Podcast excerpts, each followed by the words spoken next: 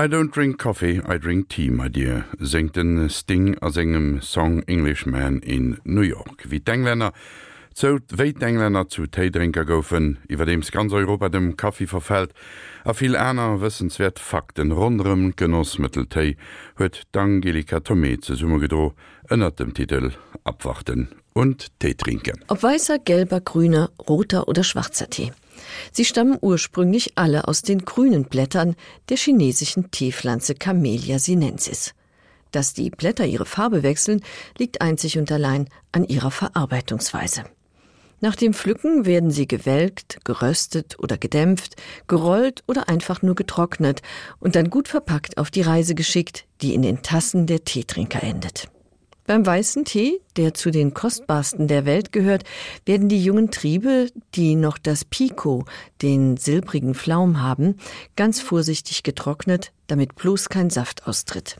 Der Zellsaft würde an der Luft oxidieren und die Blätter braun färben. Das ist beim weißen Tee absolut unerwünscht, ebenso wie beim grünen. Für den grünen Tee werden die Blätter gewelkt und anschließend durch Rösten oder heißen Wasserdampf kurz erhitzt, damit die Blätter nicht oxidieren. Vor dem Trocknen werden sie gerollt oder gepresst, damit die Zellwände aufbrechen und die wertvollen Inhaltsstoffe sich beim Aufbrühen leichter lösen. Beim schwarzen Tee, in China roter Tee genannt, wird die Oxidation gezielt herbeigeführt, indem die Blätter gerollt werden, damit die Blattoberflächen aufbrechen. Die Oxidation verleiht dem schwarzen Tee seine Farbe, sein spezielles Aroma und macht ihn lange haltbar. Nach dem Trocknen wird der schwarze Tee nach Blattgrößen sortiert. Die größten, am besten erhaltenen Blätter werden als Premiumtee angeboten, die am stärksten zerkleinerten und am intensivsten schmeckenden landen in Teebeuteln. Eine besonders wohlschmeckende und zugleich gesunde Variante ist der in China Wulong genannte Oolong-Tee.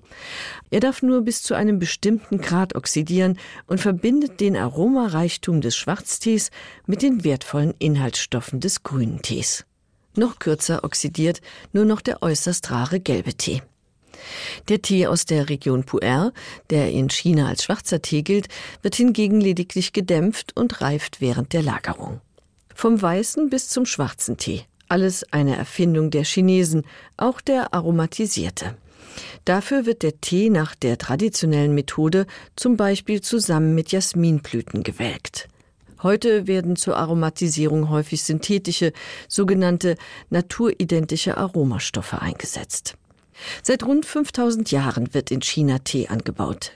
Kaiser Shenung, dem zufällig ein paar Blätter eines Teestrauchs in eine Schale mit heißem Wasser fielen, gilt als der Entdecker des wohlschmeckenden und belebenden Heißgetränks. Da man die Teeblätter für gesundheitsfördernd hielt, wurden sie zu medizinischen Zwecken staubfein zermahlen.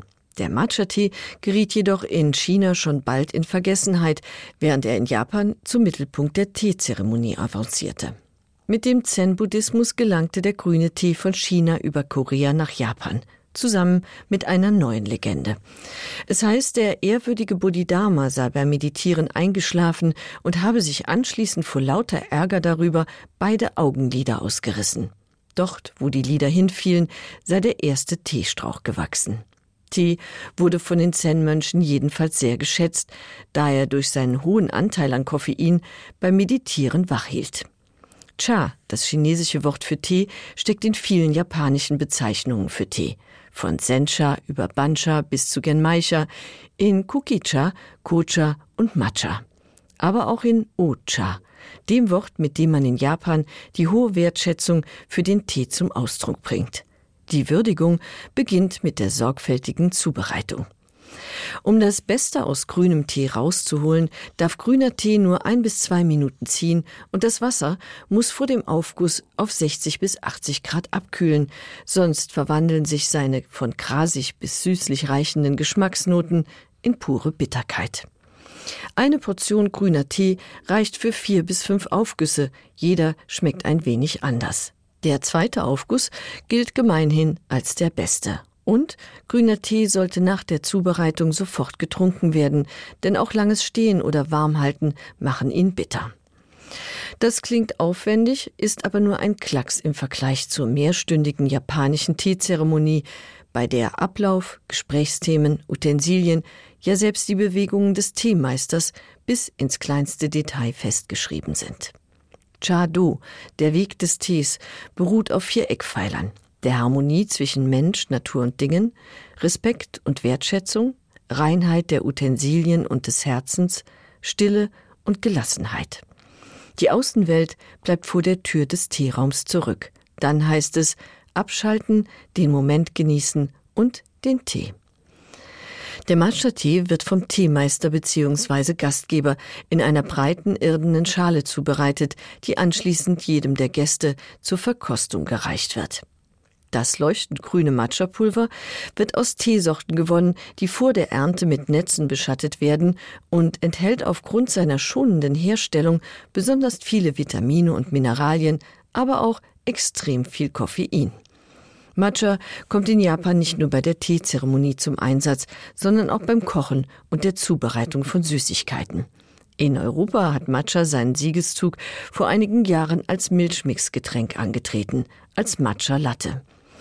Der Grüntee in seiner ganzen Vielfalt bekommt zwar inzwischen mehr Aufmerksamkeit, hat es aber immer noch schwer, weil die Europäer mit Tee einen ganz anderen Geschmack verbinden, den von schwarzem Tee.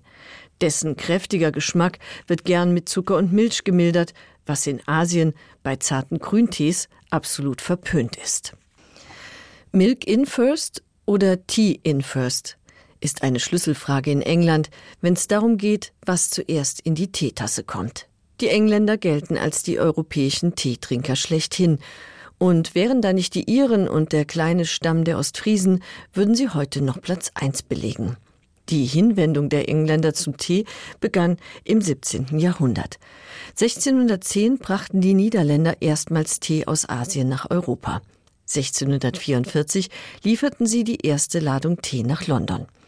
Zwischen 1650 und 1700 stiegen die britischen Teeimporte rapide an und nach der drastischen Senkung des Teezolls 1784 entwickelte sich der Tee in England endgültig zum Volksgetränk. Ob als Early Morning Tea oder als Afternoon Tea, Tee ist ein fester Bestandteil der britischen Lebensart. Seinen Erfolg verdankte der Tee der Tatsache, dass man ihn in England mit Milch und Zucker trinkt. Auf diese Weise angereichert ist Tee ein preiswerter Energiespender. In der britischen Unterschicht diente er lange als Ersatz für gehaltvollere Nahrung. 1711 stieg die mächtige britische Ostindiengesellschaft in den Teehandel mit China ein und hatte bis 1833 das Monopol darauf. Von Kanton aus wurde der schwarze Tee, der lange haltbar und in China wenig geschätzt war, nach England verschifft. Mit dem Tee gelangten auch die bauchigen Kannen und zarten Porzellanschalen nach Europa, wo die chinesischen Kostbarkeiten sich großer Beliebtheit erfreuten. Aber sie waren teuer, leicht zerbrechlich und man verbrannte sich die Finger an den Schalen. Nach Erfindung des Porzellans kopierte man erst die Schälchen, dann bekamen die Koppchen nach dem Vorbild der Kaffeetasse einen Henkel und eine Untertasse. Die bauchige Teekanne, eine große Zuckerdose und das Milchkännchen machten das Teeservie komplett, das als Huldigung an seine Vorbilder asiatische Motive trug. Für den täglichen Gebrauch setzten sich stattliche Keramikkannen und Henkelbecher in England durch. Aber die Briten waren nicht die einzigen Teetrinker. Große Teile des englischen Tees wurden in die britischen Kolonien in Amerika reexportiert. Dort kam es aus Protest gegen das Monopol der Ostindiengesellschaft und die hohen Teezölle 1774 zu der berühmten Tea Party, bei der drei Ladungen Tee im Hafenwasser von Boston landeten. Das war der Anfang vom Ende. Der Widerstand gegen das Mutterland mündete in der amerikanischen Unabhängigkeit. Ihr eigenes Ende besiegelte die britische Ostindiengesellschaft, indem sie in China massenweise indisches Opium verkaufte, um mit dem Erlös chinesischen Tee einzukaufen. Das löste die beiden Opiumkriege aus, die eigentlich genauso gut Teekriege heißen könnten. Der Konflikt mit China führte dazu, dass die Briten erwogen, chinesische Teepflanzen in Indien anzubauen. Dann entdeckten sie rein zufällig im Urwald von Assam, dass es in Indien bereits eine wildwachsende Teepflanze gab, die Camellia assamica. Jetzt konnten die Briten ihren schwarzen Tee selbst anbauen. Die Inder haben sich das Teetrinken übrigens bei ihren Kolonialherren abgeschaut. Neben Milch und Zucker fügten sie dem kräftigen Schwarztee noch Gewürze wie Ingwer, Lorbeer, Zimt und Kardamom bei und nannten ihn Masala Chai. In den britischen Kolonien entstanden ab 1832 riesige Teeplantagen. Zunächst in Assam, dann in Darjeeling und auf Ceylon und ab 1924 in Kenia. Schwarzer Tee wird nach wie vor vorwiegend in den ehemaligen britischen Kolonien angebaut. Indien, Sri Lanka und Kenia gehören derzeit neben China zu den weltweit größten Teeproduzenten. Die Engländer lieben kräftige Teesorten, ebenso wie die Ostfriesen, die einst von den Holländern mit Tee versorgt wurden. Der typische Ostfriesentee wird mit Kandiszucker und einem Klecks Sahne verfeinert. Vielleicht liegt darin ja das Geheimnis seines Erfolges. Jedenfalls sind die Ostfriesen mit jährlich 300 Litern pro Kopf weltweit Spitzenreiter im Teetrinken. Tee ist nicht gleich Tee. Vom russischen Tee über den türkischen Chai bis zum marokkanischen Tee à la Monde, vom englischen Schwarztee bis zum japanischen Grüntee. Jeder Tee hat seine Besonderheiten, die nur dann zur Geltung kommen, wenn er richtig zubereitet wird. Das wusste auch der chinesische Teeexperte Li Qilai. Er beklagte im 12. Jahrhundert drei Dinge. Das Verderben bester Jugend durch falsche Erziehung, das Schänden bester Bilder durch unverständiges Begaffen und die Verschwendung besten Tees durch falsche Behandlung. An dat war Angelika Tomé iwwer Geschicht vum Tei.